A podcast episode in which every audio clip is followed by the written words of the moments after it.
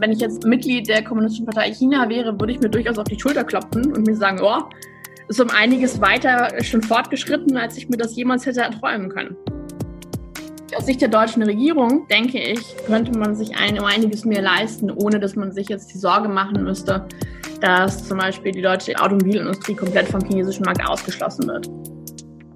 Die Partei würde selber von sich sagen, selbstverständlich sind wir Kommunisten, denn wir sind ja die kommunistische Partei und wir entscheiden, was Kommunismus ist. Streitbar extra. Herzlich willkommen einmal mehr zu Streitbar, dem liberalen Debattenpodcast der Friedrich-Naumann-Stiftung für die Freiheit.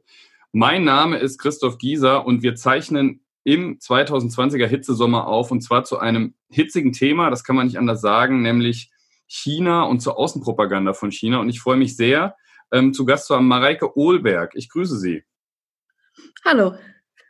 Wer sie noch nicht kennt, ähm, wir haben ja auch schon zu ihrem aktuellen Buch Die lautlose Eroberung einen Podcast gemacht. Sie ist eben Co-Autorin ähm, mit Professor Clive Hamilton dieses Buches, dieses Jahr erschienen, ähm, in dem es darum geht, wie China westliche Demokratien unterwandert und die Welt neu ordnet. Und sie ist auch darüber hinaus die deutschsprachige China-Expertin, wenn es um das Thema Außenpropaganda geht. Ähm, sie ist derzeit Senior Fellow im Asienprogramm des German Marshall Fund und war zuvor wissenschaftliche Mitarbeiterin des MacArthur Institute for Chinese Studies und beschäftigt sich seit rund zwölf Jahren mit dem Thema chinesische Außenpropaganda. Und es ist ja so, derzeit reden natürlich alle über Hongkong, ähm, aber China und chinesische Politik geht natürlich weit darüber hinaus. Ähm, und es ist tatsächlich eine Frage, die sich jetzt langsam in Deutschland erst die Menschen stellen. Mit wem haben wir es denn eigentlich zu tun? Und ich will tatsächlich mit der allerersten Frage anfangen, ähm, nämlich mit der Frage nach der Kommunistischen Partei Chinas als Leitungsorgan. Ähm, sind das denn überhaupt noch Kommunisten? Mit was für einem Phänomen haben wir es denn da tatsächlich zu tun, liebe Frau Ohlberg? Ähm, die Kommunistische Partei China ist eine letztlich eine leninistische Partei. Das heißt, sie ist nach leninistischen Organisationsmechanismen aufgebaut. Also ganz viele der Parteistrukturen gehen auf dieses Parteimodell zurück, das im frühen 20. Jahrhundert entstanden ist. Ähm, darüber, ob die kommunistische Partei China tatsächlich kommunistisch ist oder nicht, äh, darüber kann man sich natürlich lange streiten. Die Partei würde selber von sich sagen, Selbstverständlich sind wir Kommunisten, denn wir sind ja die kommunistische Partei und wir entscheiden, was Kommunismus ist. Das heißt, wir, um an einen Punkt zu kommen, wo wir unser Ziel des Kommunismus verfolgen können, müssen wir erstmal wirtschaftlichen Aufbau betreiben. Ja, das heißt, seit den 80er Jahren ähm, ist man in China ähm, auf diesem, auf dieser ähm, hat man als Hauptziel, erstmal China wirtschaftlich aufzubauen und dann irgendwann in der ganz fernen Zukunft ähm, kann man dann wieder zurück, zurückgehen Richtung ein kommunistisches Modell. So hat man das in den 80er Jahren, als man diesen, als man, als man diesen ähm, Umschwung gemacht hat, hin von Sachen, die wir tatsächlich als kommunistisch wahrnehmen würden, hin zu, die, zu, zu, zu der Wirtschafts-, Wirtschaftspolitik, der, der Reform und Öffnung. Ähm, so hat man das gerechtfertigt. Ähm, und damals war das vielleicht auch noch so gemeint. Inzwischen ist natürlich die, äh, kann man natürlich sagen, das ist ein, ein sehr, sehr fernes Ziel und das wird nicht mehr tatsächlich verfolgt. Nichtsdestotrotz ähm, ist das ähm, wirtschaftliche Modell, was China verfolgt, ähm, basiert sehr stark tatsächlich noch auf Staatsunternehmen. Also es gibt tatsächlich noch eine Komponente, die man tatsächlich damit in Verbindung bringen könnte mit dem, mit dem älteren kommunistischen Modell. Hm. Letztlich. Ähm, Ganz kurz. Ja. Also die Frage ist, wenn man über das Wirtschaftsmodell redet, okay, gleichzeitig aber natürlich stark kapitalistisch geprägt, wenn man sich anschaut, äh, dass da mit Staatsgeld dann wiederum westliche Unternehmen auch in Deutschland ja gekauft werden. Ähm, ist das eine Diskussion, die es in China gibt? Wie stelle ich mir das vor? Also wird über sowas gesprochen? Ist das noch Kommunismus oder nicht? Gibt es so eine Debatte in China überhaupt? Oder ist das eigentlich eher so nach dem Motto, let's see what works? Also wenn was funktioniert, dann sagt man halt, das ist erfolgreich und deswegen ist es Kommunismus. Es wurde, es wurde lange darüber diskutiert in China, zumindest indirekt oder, oder jetzt ähm, durch die Blume, welche, was die richtige Richtung ist, auch wirtschaftlich. ähm, solche Diskussionen ähm, inzwischen hat man sich längst damit abgefunden. Wie gesagt, die Kommunistische Partei sagt, wir sind die Kommunistische Partei, wir entscheiden, was Kommunismus ist, beziehungsweise wir entscheiden, was Sozialismus ist. Man sagt ja nicht, dass man ein kommunistisches System hat, das ist ja nur das Ziel. Ähm, wir, wir entscheiden, was unser Weg ist. Ähm, es gibt natürlich international gibt es einige kommunistische Parteien, die die Kommunistische Partei China anerkennen. Es gibt mindestens, denke ich, ebenso viele kommunistische Parteien, die sagen, Moment, was ihr da macht, ist aber kein Kommunismus. Ja, also darüber kann man sich jetzt lange streiten. Die Partei, wie gesagt, hat einen Anspruch als kommunistische Partei. Wir entscheiden, was es ist. Ähm, letztlich ist es, glaube ich, vor allen Dingen einfach wichtig, das politische System zu verstehen und zu verstehen, was für eine Partei das ist, dass es eben nicht, dass man eben nicht das macht, was wir jahrelang in Deutschland, in Europa und auch weltweit gemacht haben und die Partei komplett normalisiert, weil wir letztlich kein, zumindest in unserer derzeitigen Welt, man kann ja durchaus 20, 30 Jahre zurückgehen und hat, hat ähnliche Parteien äh, noch überall auf der Welt, inklusive in Deutschland. Ähm, 30, 30, na, man kann ja durchaus 30, 40 Jahre zurückgehen und hat ähm, derartige Parteien noch überall in der Welt, inklusive in Deutschland. Ähm, aber heute halt nicht mehr. Das heißt, wir sprechen dann vom Präsidenten Xi Jinping und wir denken, die chinesische Armee wäre eine Staatsarmee und die chinesischen Medien wären Staatsmedien etc. etc. Und es ist tatsächlich äh, Xi Jinping hat seine Macht daher, dass er Generalsekretär der Partei ist.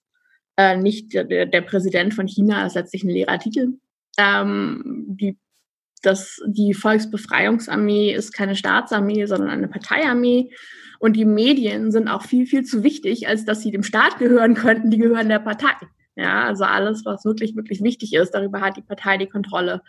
Ähm, und das ist sowas, was wir jahrelang, und ich denke auch genau, weil die Partei sich stark auf wirtschaftlichen Aufbau ähm, konzentriert hat, eben zumindest aus der Ferne, aus unserer Sicht jetzt überhaupt nicht dem Klischee einer kommunistischen Partei äh, entsprochen hat, haben wir das irgendwie rausgeschrieben aus dem Bild.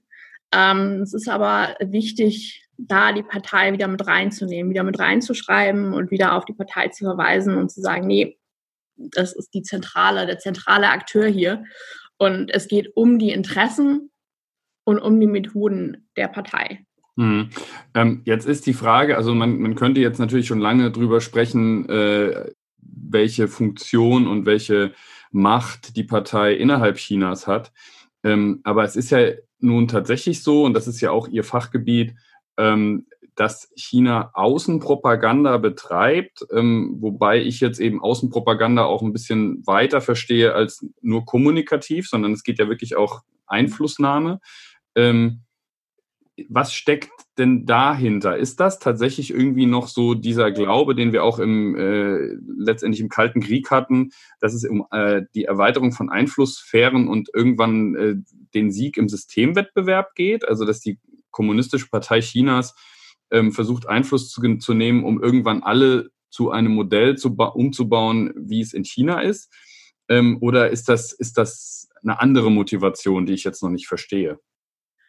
Also, wenn jetzt ähm, die Kommunistische Partei China eine Wunschliste schreiben könnte, dann würde sicherlich draufstehen, dass mehr Länder auch das, das Land, äh, das, das System, das chinesische System annehmen würden oder ein ähnliches System, zumindest ein autokratisches System. Letztlich geht es aber, das sind, wenn überhaupt, dann sind das Ziele, die sind in weiter Ferne. Ähm, es hat tatsächlich ein Element von Systemwettbewerb, dass die Partei jetzt gesagt hat, so, wir haben ein Problem. Wir haben seit 30 Jahren ähm, sind wir in einer Welt, die uns im Prinzip feindlich gestimmt ist. Also wir, wir können uns nicht sicher fühlen in einer Welt, außer die Welt wird in irgendeiner Weise anders. Ähm, also man hat sich in den 90er Jahren in einer Welt wiedergefunden, wo man plötzlich eine der wenigen Parteien war, eine der wenigen kommunistischen Parteien, die es noch auf der Welt gab, ähm, und hat, hatte das Gefühl, nicht auch zu und nicht völlig zu Unrecht. Wir haben ja auch viel darüber gesprochen, Wandel durch Handel etc. etc., dass der Westen gerne doch hätte, dass sich das politische System in China ändert. Und die ursprüngliche Reaktion darauf war, wir machen bei uns einen besseren Zensurapparat auf. Ähm, wir sehen zu, dass unsere Bevölkerung patriotische, also dass unsere Kinder patriotische Erziehung in der Schule kriegen. Und schützen uns dadurch davor. Und dann hat man aber im, im Laufe der 90er, früh im 21. Jahrhundert, hat man angefangen umzudenken und hat sich gedacht, im Prinzip muss man das Ganze längerfristiger angehen. Ähm, es reicht nicht, also wir können nicht, es ist nicht haltbar auf Dauer, sich nur auf Zensur zu verlassen und zu hoffen, dass die ganzen feindlichen Ideen, die KP denkt tatsächlich, ähm, denkt über Ideen wie Demokratie, ähm, ähm, Zivilgesellschaft, äh, Gewaltenteilung, das sind feindliche Ideen, die tatsächlich Schaden anrichten können. Es reicht nicht, wenn wir die irgendwie rausfiltern durch die große Firewall oder irgendwelche anderen Zensurmechanismen. Letztlich können wir nur langfristig sicher sein in unserer Position, uns in unserer Position sicher fühlen, wenn es mehr Menschen auch international gibt, die überzeugt sind, dass das chinesische System das Beste ist. Ähm, selbstverständlich das Beste für China, idealerweise auch zumindest international mindestens so gut wie Demokratie, aber eigentlich besser. Demokratie, das hat im 20. Jahrhundert mal funktioniert, aber für das 21. Jahrhundert ist eigentlich unser System viel angebrachter. Und wenn wir es schaffen, international genug Leute zu überzeugen, davon, dann haben wir irgendwann eine Situation, wo eben nicht mehr diese ganzen feindseligen Gedanken ständig durch irgendwelche Löcher unserer, unserer großen Firewall nach China reinsickern, sondern wo nur noch Zustimmung international aus dem Ausland nach China reinkommt. Und dann, dann brauchen wir eigentlich diese ganzen Zensurmechanismen nicht mehr. Also man hat im Prinzip gedacht, wir gehen, wir bringen die, das, das wird auch tatsächlich so formuliert, wir bringen den, den Kampf über die öffentliche Meinung ins Ausland, dass wir uns nicht mehr hier an unseren eigenen Grenzen damit rumschlagen müssen, sondern dass wir im Ausland das Ganze austragen und uns da mit den feindsel sogenannten feindseligen Kräften im Ausland rumschlagen und dann idealerweise nur noch Zustimmung für unser mhm. System mhm. Also es geht Dann, vor allen Dingen zu diesem Zeitpunkt, zu diesem Zeitpunkt geht es der Partei zu großen Teilen tatsächlich noch um ihre eigene Legitimität im eigenen Land. Also dass man Ausländer hat, die sich hinstellen und das chinesische System auch loben.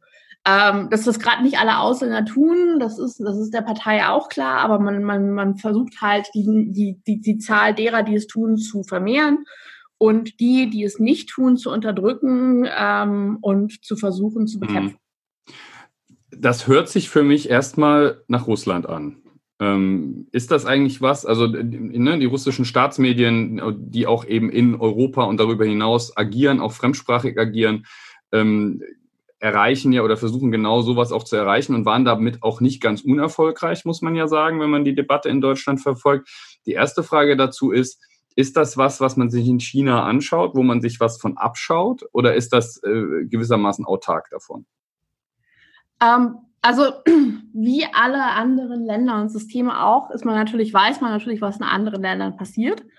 Und auch der chinesische Propagandaapparat guckt sich an, was andere Länder tun. Ähm, man übersetzt es nicht eins zu eins und teilweise, also ich, ich weiß, dass zum Beispiel westliche Berater im chinesischen Propagandaapparat in den Medien lange gesagt haben, hey, guckt euch doch mal an, was, was, was RT da macht, zum Beispiel, und macht das auch. Ähm, das ist, es wird nicht alles kopiert, aber man ist durchaus sich teilweise bewusst, was andere Länder machen. Es hat eine gewisse Ähnlichkeit mit dem, was Russland tut. Ähm, es wird häufig unterschieden. Also wir machen, wenn wir über Einflussnahme, Außenpropaganda sprechen, wenn wir dann zwischen Russland und China unterscheiden, dann ist ein, ein, ein Standard-Klischeesatz, den man häufig hört, ist, Russland möchte einfach nur Chaos stiften, dass keiner mehr genau weiß, was, was richtig ist und was falsch ist. Also es gibt keine Wahrheit. Wahrheit ist ein, ein, ein Konstrukt. Und dass China quasi ähm, langfristig unterwegs ist und versucht, konstruktiv seine eigenen Narrativen aufzubauen. Und zum gewissen Grad Stimmt diese Unterscheidung? Also ja, es gibt äh, in, in China ähm, hat man ein anderes Modell und versucht tatsächlich seine eigenen Ideen auch rüberzubringen und nicht nur Chaos zu stiften. Wir haben jetzt aber tatsächlich in den Corona-Zeiten teilweise ähnliche Ansätze, die wirklich rein destruktiv ähm, nach dem Modell einfach nur Chaos stiften vorgehen. Also dass man quasi alle möglichen Verschwörungstheorien von, von höchster Seite, also von, von offiziellen ähm, Sprechern der chinesischen Regierung rauswirft, wie das, das äh, Virus wurde von der US-Armee nach Wuhan eingeschleppt oder das Virus ist in Italien entstanden oder keine Ahnung, das Virus ist in Deutschland entstanden, habe ich auch schon gesehen. Ähm, Das hat man jetzt auch gesehen und auch generell in anderen Teilen der Welt, wenn man jetzt nach Taiwan geht zum Beispiel, ähm, da ist tatsächlich auch schon viel mehr von dem in Anführungsstrichen russischen Ansatz zu sehen. Das, der Hauptunterschied zwischen Russland und China aus meiner Sicht ist aber ein anderer.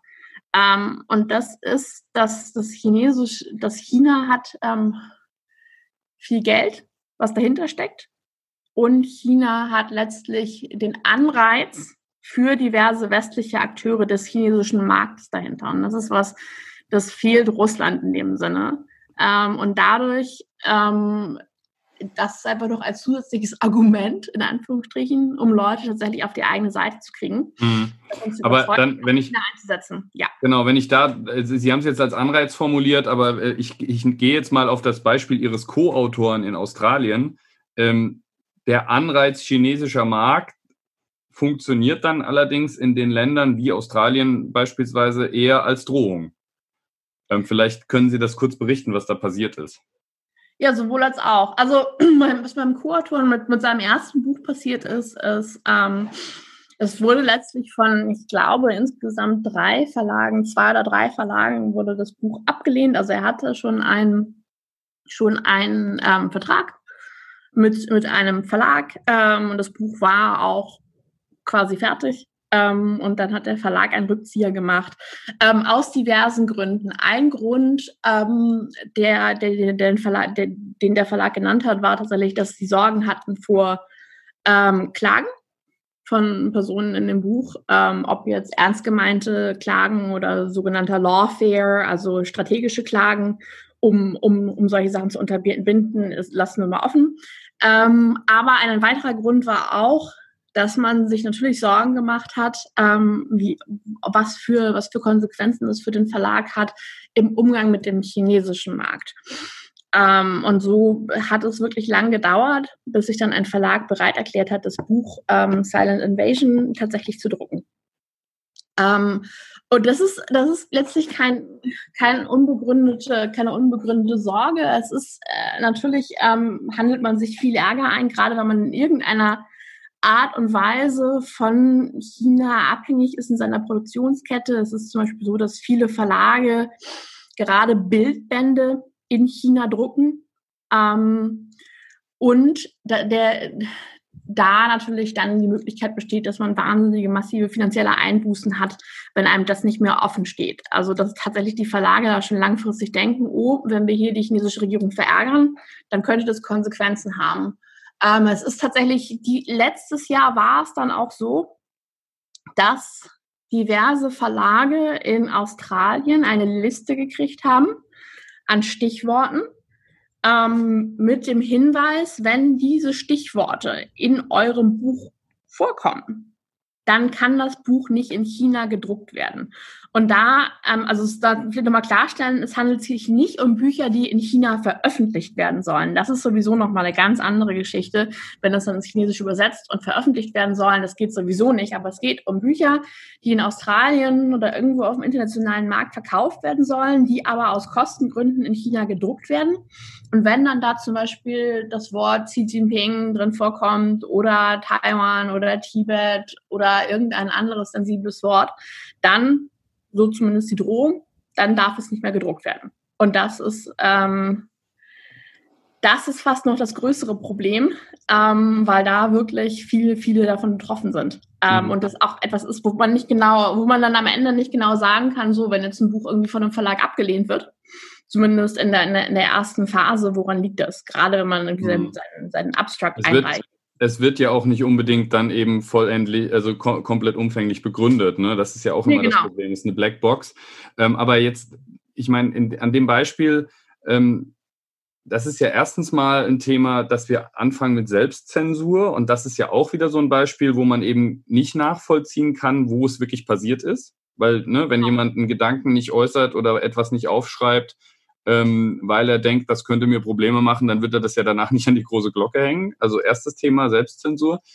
Ähm, was aber für mich die größere Frage ist, da steckt ja dahinter, Australien ist natürlich irgendwie jetzt keine riesen Wirtschaftsmacht im Vergleich zu zum Beispiel der EU. Ähm, aber es ist ja zumindest mal von, von der Geisteshaltung uns nicht allzu fern. Und die Frage ist jetzt, ähm, wenn, wenn China glaubt, gegenüber australischen Firmen so auftreten zu können und zu sagen, wir brauchen dann eure Aufträge nicht, druckt es woanders und ne, davon überzeugt ist, dass es offensichtlich diesen Firmen mehr schadet als dem chinesischen Markt und den chinesischen Firmen.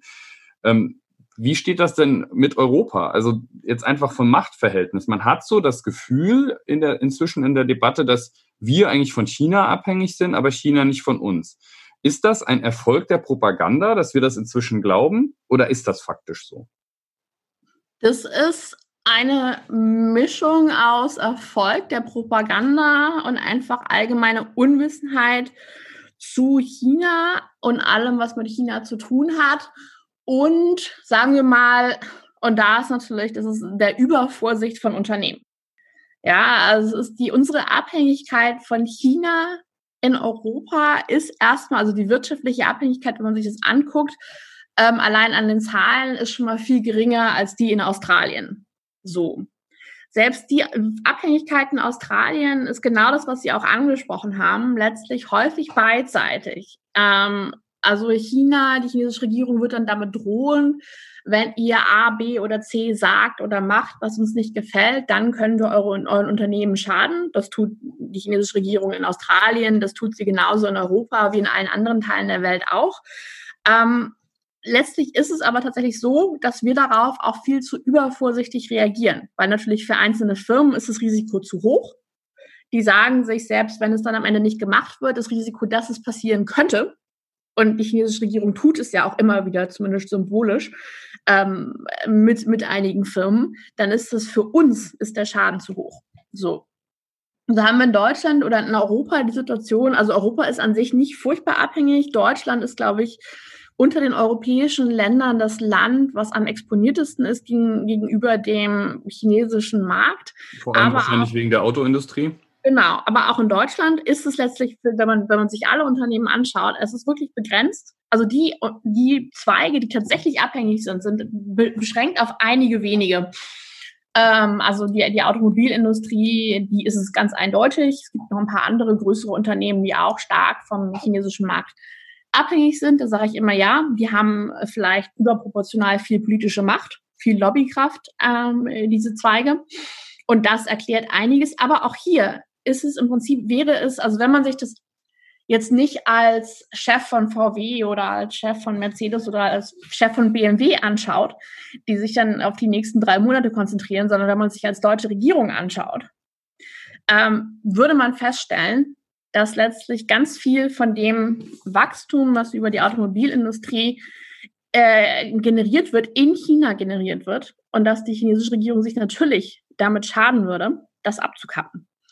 Ähm, und letztlich, dass natürlich diese Abhängigkeit, unsere Abhängigkeit vom chinesischen Markt jetzt nicht wahnsinnig disproportional ist zur Abhängigkeit, die, also zu dem Profit, den die, die chinesische Regierung und in China auch davon hat, dass diese Unternehmen in China sind. Das heißt, man könnte sich letztlich, wenn man sich das trauen würde, könnte man sich um einiges mehr leisten. Und es könnte natürlich sein, und natürlich dieses ist, ist ein bewährtes Druckmittel, das die chinesische Regierung und die kommunistische Partei gerne nutzen. Und es kann durchaus auch sein, dass es dann ein oder zwei Unternehmen mal kurzfristig oder mittelfristig trifft. Ähm, aber insgesamt für Deutschland, für die deutsche Wirtschaft, würde es, es würde nicht dazu kommen, dass der Schaden wahnsinnig groß sein würde, weil, wie gesagt, China auch davon profitiert, weil China zurzeit auch wahnsinnig daran interessiert ist, dass eben deutsche Unternehmen nicht abwandern, weil man auch in China dieses Wachstum braucht, das da generiert wird. Ähm, und man deshalb eigentlich sich viel stärker zurückhält, als das notwendig wäre. Mhm. Äh, und da ist jetzt, also ich, ich höre da die Überzeugung, dass China einfach auch an die weichen Stellen geht, weil man es kann. Ne? Man sieht, es funktioniert, man testet aus und wenn kein großer Widerstand kommt, dann macht man weiter. Das heißt, ähm, Sie sehen da auch die, die Möglichkeiten oder die, die Politik Chinas adaptiv und flexibel genug, dann zu sehen, wenn jetzt irgendwo mal wirklich Widerstand kommt, dass man dann auch nachgibt. Also der, der ganz große Handelsstreit, den man da irgendwie jetzt anscheinend auch fürchtet, auch von europäischer Seite, den sehen sie dann nicht unbedingt kommen, weil China auch eben kein Panzer ist, der nur geradeaus fahren kann. Also ich, um, die ähm. Hypothese habe ich jetzt einfach mal in den Raum gestellt. Ich weiß nicht, ob ich sie richtig verstanden habe. Also es ist, es ist eine gewisse, auch auf chinesischer Seite, sagen, es ist mehr, es ist mehr Drohung dahinter, als das, was am Ende passiert. Wie gesagt, ich will nicht sagen, dass China nie irgendwie Vergeltung übt. Das stimmt nicht. Also China hat auch schon mal norwegischen Lachs verrotten lassen vor der chinesischen Küste ähm, und hat, äh, ist gegen koreanische Unternehmen vorgegangen, ähm, ist gegen australische Unternehmen und einzige Industrie, einzelne Industriezweige vorgegangen ist gegen mit Kanada hat man sich angelegt und hat da auch kan kanadische Exporte gestoppt, also im, aus chinesischer Sicht Importe. Ähm, es ist nicht so, dass das nie passiert. Was mein, mein Punkt ist eher, dass gesamtwirtschaftlich gesehen der Schaden für Deutschland oder für Europa nicht so groß wäre, wie man sich häufig weismachen will oder wie man sich, wie man sich häufig ähm, weismachen lässt. Ähm, und dass letztlich, wie gesagt, auch, auch die chinesische Regierung weiß, dass sie sich selber mit bestimmten Sachen schaden würde. Ähm, und dass man deshalb, genau deshalb sich mehr erlauben könnte. Aber leider so funktioniert das Ganze nicht, weil natürlich jedes Unternehmen das für sich selbst durchrechnet, das Risiko sich anschaut, sagt, das Risiko können wir uns nicht leisten, selbst wenn es nicht so kommt wenn es jetzt nur eine ein- oder zweiprozentige Chance gibt, dass es für uns so kommen könnte, das ist uns schon zu viel. Und sich dann politisch dafür einsetzt, dass man sich an anderen Stellen, dass die deutsche Regierung doch bitte zurückhält mit ihrer Kritik, dass man nicht zu stark kritisiert, damit eben dieses kleine, dieses, dieses Risiko gar nicht erst entsteht. Hm. Aber letztlich aus Sicht der deutschen Regierung denke ich, könnte man sich ein, um einiges mehr leisten, ohne dass man sich jetzt die Sorge machen müsste, dass zum Beispiel die deutsche Indust äh, Automobilindustrie komplett vom chinesischen Markt ausgeschlossen wird. Da sollte man sich eher Gedanken machen, wie es denn um die langfristige Zukunft von solchen Industriezweigen steht, ja. Ich meine, wir haben, die, die Kommentar erlaube ich mir jetzt mal momentan keine überaus ambitionierte außenpolitische Linie ähm, in Deutschland. Das muss man einfach auch mal sagen. Das sieht man eben auch immer wieder bei der Frage, zu wo und zu was wird sich denn geäußert, auch gerade wieder am Beispiel Belarus wo es extrem zurückhaltend nur ist, die deutsche Kommunikation. Ähm, aber jetzt mal vielleicht nochmal auch für unsere Hörer ähm, die Frage, wo begegnet einem chinesische Außenpropaganda und in welcher Form ähm, als normalen Bürger in Deutschland, in Europa? Also wie stellt man sich das vor? Gibt es irgendwie auch Beispiele, wo es vielleicht schon besonders weit fortgeschritten ist? Gibt es irgendwie Medien, die man im Blick haben muss? Gibt es vielleicht Persönlichkeiten, die man im Blick haben muss? Wie stelle ich mir das vor? Ähm, es ist letztlich ähm, relativ verteilt. Äh, es, es läuft über diverse Kanäle. Zum einen versucht natürlich die Kommunistische Partei, sich überall Freunde zu suchen, Freunde hier im politischen Sinne, also als im, im Sinne von Person, die bereit ist, für das chinesische Regime zu sprechen und es zu verteidigen und die Interessen ähm, der Kommunistischen Partei China zu vertreten.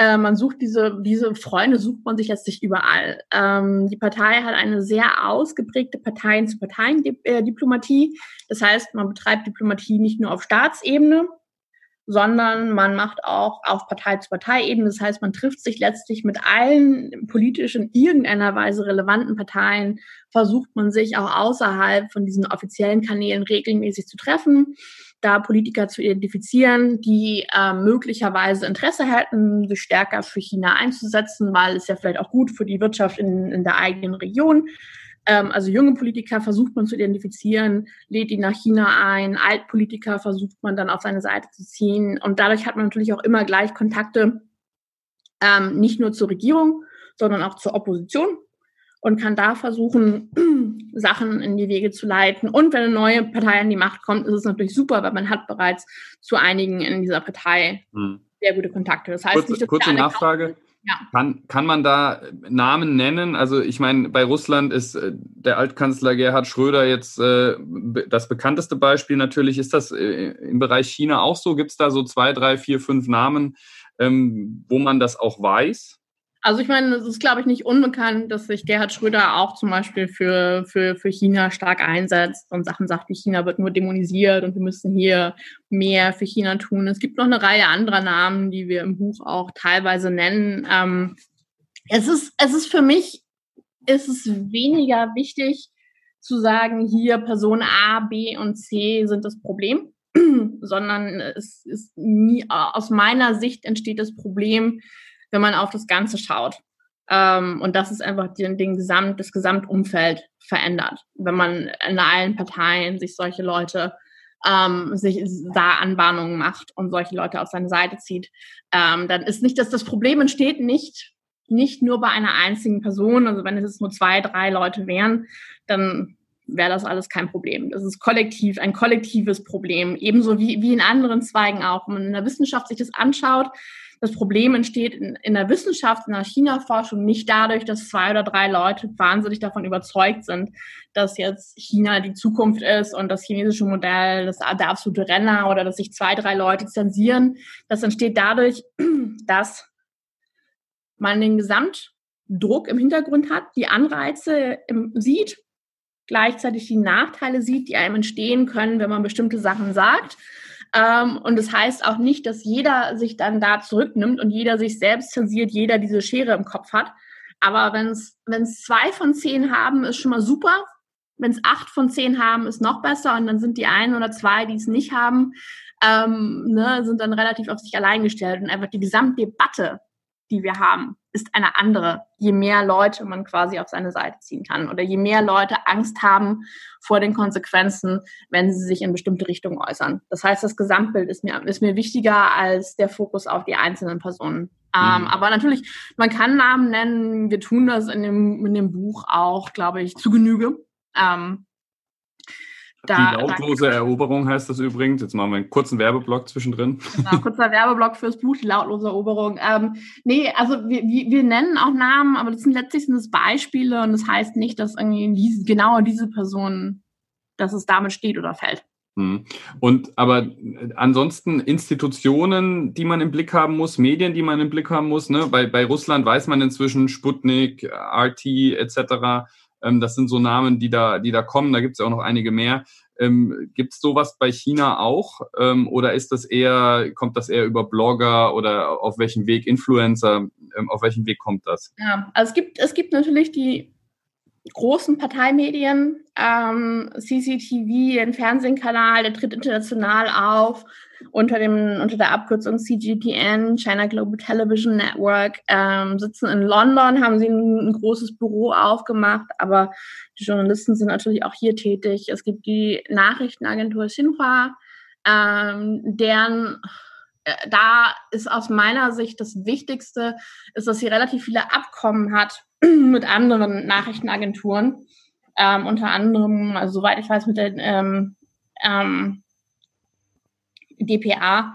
Äh, aber im Prinzip letztlich mit, mit allen großen Presseagenturen, dass auf diesem Weg jetzt nicht, nicht die stumpfeste Propaganda ähm, den Weg in unsere eigenen Meldungen findet, aber durchaus, wir mal, die positive wirtschaftliche Schiene, ähm, Nachrichten zur neuen Seidenstraße dann prominenter in unsere Nachrichten reinkommen auf diesem Weg und dass es auch häufig nicht unbedingt durchschaubar ist. Ähm, also wenn dann da in der Meldung irgendwo steht, dass es von Xinhua kommt, darauf guckt ja der, der normale der Durchschnittsleser, Durchschnittskonsument von Nachrichten schaut nicht drauf und weiß vielleicht auch gar nicht, was Xinhua ist. Ähm, oder wenn dann als Ort Peking da steht.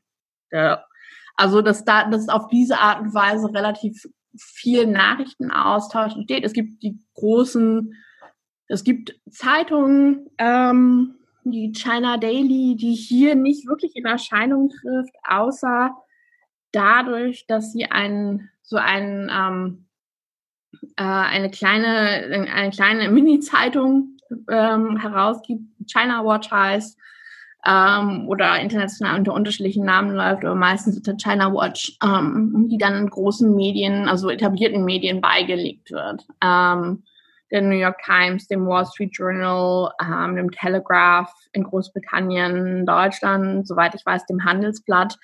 Ähm, die Süddeutsche hat auch mal angefangen damit, hat dann nach Protesten aufgehört damit. Also nachdem es dann Gegenwind gab, hat man dann aufgehört, dieses ähm, diese Beilage zu publizieren. Ähm, und auch da, da ist wieder das Problem. Also ich will jetzt nicht sagen, dass damit jetzt irgendwie alles steht und fällt. Ähm, aber dadurch, wie auch durch Medienkooperationen, ähm, kommen einfach viele Narrativen noch mit in unser Bild rein.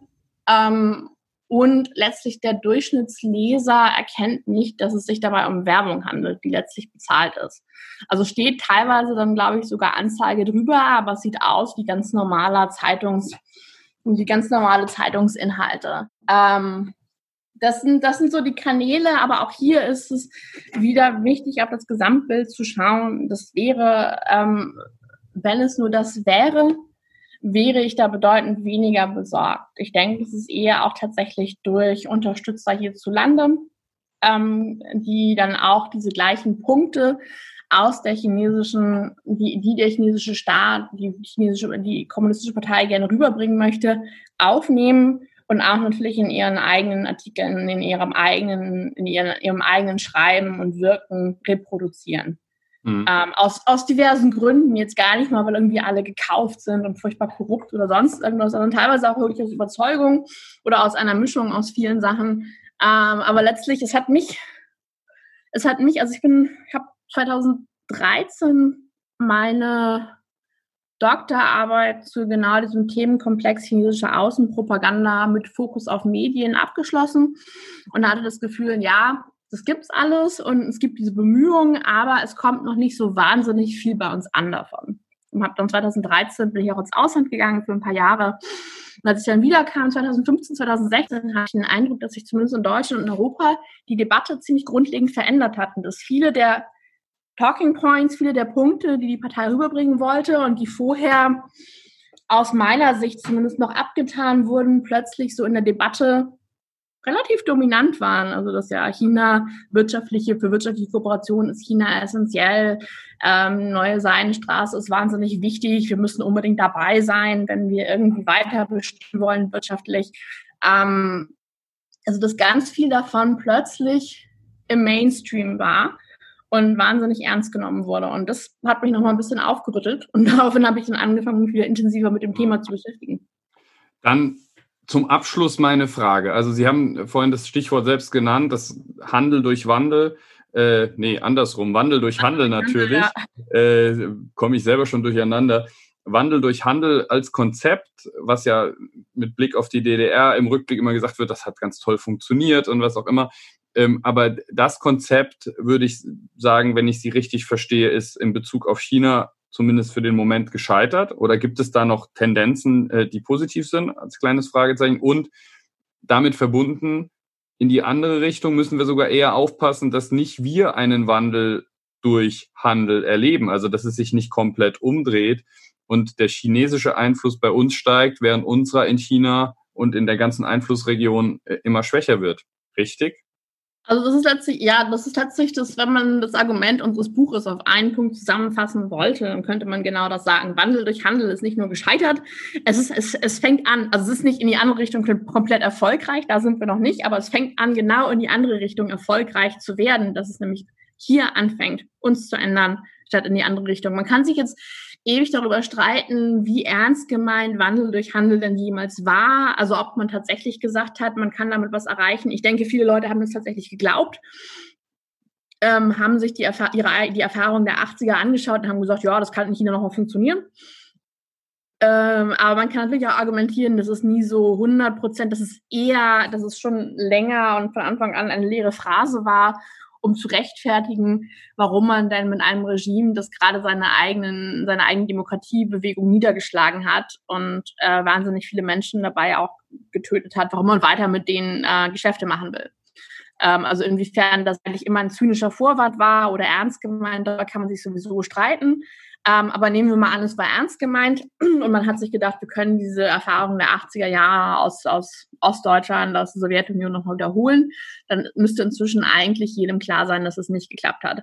Es hat vor allen Dingen, wenn man es auf einen Punkt bringen sollte, warum es nicht geklappt hat, es hat deshalb nicht geklappt, weil man den Hauptakteur in China einfach komplett ignoriert hat, dass die Kommunistische Partei China natürlich solche Sachen auch mitkriegt sich das auch genauer anschaut und dann natürlich entsprechende Gegenmaßnahmen einleitet.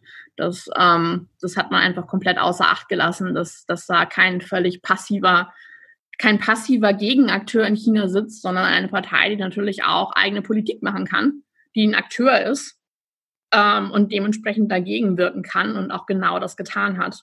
Zuerst Und da, wie ich angefangen habe, durch Zensurmaßnahmen, durch Indoktrinierung oder durch patriotische Erziehung der eigenen Bevölkerung und jetzt zunehmend immer mehr dadurch, dass eben die eigenen, die eigenen Punkte, die eigenen Argumente immer stärker international auch eingebracht und vertreten werden.